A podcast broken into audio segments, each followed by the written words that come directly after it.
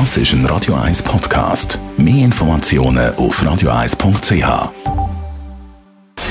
Gesundheit und Wissenschaft auf Radio 1. Unterstützt vom Kopfwehzentrum Irlande Zürich. www.kopfwww.ch Light-Getränk und Zero-Getränk enthalten weniger Kalorien und sind durch das eben beliebter bei Menschen, die abnehmen wollen.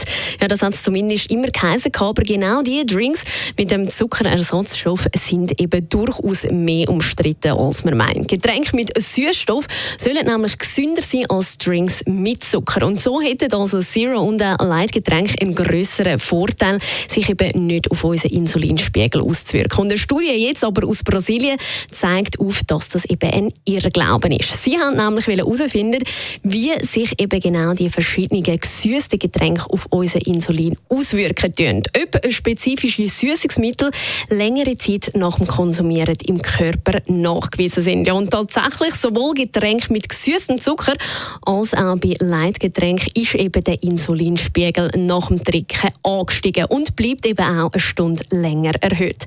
Auch wenn sich jetzt das bei dieser Studie nur um eine kleine Untersuchung gehandelt hat, zeigt sich eben doch, dass eben angeblich die zuckerfreien Getränke sich genauso wie normal gesüßte Getränke auf den Insulinspiegel auswirken können. Und somit eben genau die gesüßten Produkte eben nicht gesünder sind als die zuckerhaltigen.